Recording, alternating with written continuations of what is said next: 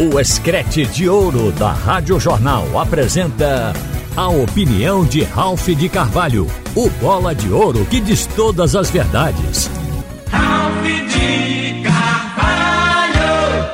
Minha gente, tem pessoas, isso aconteceu inclusive no final da jornada ontem, perguntando se teria tido influência aquela confusão, aquela briga aquela questão lá no centro de treinamento no meio da semana, quando o Souza fez referências ofensivas ao treinador. O fato do treinador não ter colocado o Souza no time, só fez isso no final, já praticamente para terminar a partida, quando a vaca já estava atolada no brejo. Então, é, essa, essa questão da briga e o jogo, eu creio que não teve relação. O que pode ter havido é que a diretoria juntou tudo. Os erros do treinador no jogo de ontem, mais tudo isso que houve durante a semana, e foi o pingo d'água que transbordou o copo, e daí a diretoria tomou uma atitude que acabou sendo uma atitude também intempestiva, porque o Náutico fez agora o que o Santa Cruz fez na Série D. Demitiu o treinador a duas partidas do final e o novo treinador não conseguiu realmente realinhar a equipe para salvar a classificação. O Náutico agora vai tentar fazer isso. Mas antes eu quero dizer que não vi relação entre os incidentes da semana e o jogo. Porque no primeiro tempo o time do Náutico jogou bem. A estratégia do jogo foi planejada e foi aplicada adequadamente. Todo mundo sabia que a equipe do Paysandu, estando com 23 pontos, precisando pontuar, e era um jogo dentro de casa que o clube nunca deve deixar passar, que viria para cima. Então o técnico pensou nisso e botou aquele Náutico reativo, primeiro marcando, saindo no contra-ataque. E deu certo porque o Náutico teve rapidez tanto para atacar como para recompor o Náutico baixou as linhas e esperou o Paysandu. Só que o Paysandu, ele deu muita brecha, ele cometeu erros, porque jogou de forma intensa, foi para cima do Náutico, como se quisesse liquidar a partida nos primeiros 10 minutos, projetou os pontas e os laterais também subiram. Então ficou um vazio na defesa. Nas costas dos laterais, o Náutico jogou bem pensado. Tinha o Paulo Vigeiro pela ponta direita e Berguinho na esquerda. Mas o Berguinho se deu bem porque o Anilson praticamente não, não fazia a recomposição, não voltava. Jogava lá na frente como se for um ponta. Então toda a bola que o time do Náutico pegava, metia para Berguinho.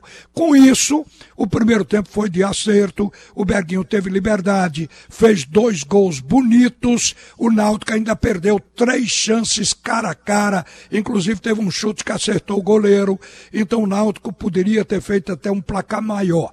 Mas estava com 2 a 0. É isso que dói no torcedor, porque já aconteceu antes. O Náutico estava com 2 a 0, deixou o adversário crescer, virar e depois lhe aplicar uma senhora goleada. Então o vexame tem um tamanho gigantesco. E como ele aconteceu? O Hélio dos Anjos tem visão é um treinador que a gente já conhece, a gente sabe que o Hélio é atento à leitura do jogo. Ele percebeu que para reestabilizar o time do Paysandu teria que fazer mudança. E ele não esperou acabar o primeiro tempo, não. Ele tirou o lateral Anilson, que não estava voltando, meteu o Edilson e fez uma mudança primordial para mudar o curso do jogo. Ele tirou o volante, o João Vieira, para botar o Ronaldo Mendes. O João Vieira, entre outras coisas, ele estava ajudando na marcação do Ribamar, que Ribamar também jogou bem, estava incomodando, foi quem deu assistência no segundo gol para o Ribamar. Então, o Hélio leu que seu time estava cometendo os erros e consertou. O, o técnico do o técnico do Náutico, ele viu que com um minuto de jogo em campo, o Ronaldo fez o gol que começaria a reação da equipe do Paysandu no primeiro tempo. E o primeiro tempo virou com 2 a 1 um.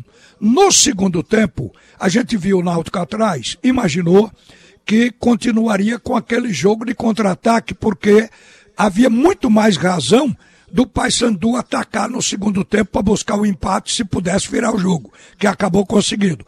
O que deixou todo mundo pasmo foi que o Náutico, no segundo tempo, acabou a ideia de contra-ataque do primeiro. O time ficou lá atrás, amassado pelo Paysandu e não fez um contra-ataque sequer até o Paysandu empatar o jogo aos 18 minutos. E o técnico, a gente ficava alertando, o Paysandu está bombardeando o Náutico, está maduro o gol de empate e ele passivo, não se mexia no banco. E aí veio o gol. Quando ficou 2 a 2 aí o Marchiori resolveu mexer. Primeira mexida, ele tira Vitor Ferraz, coloca Braia.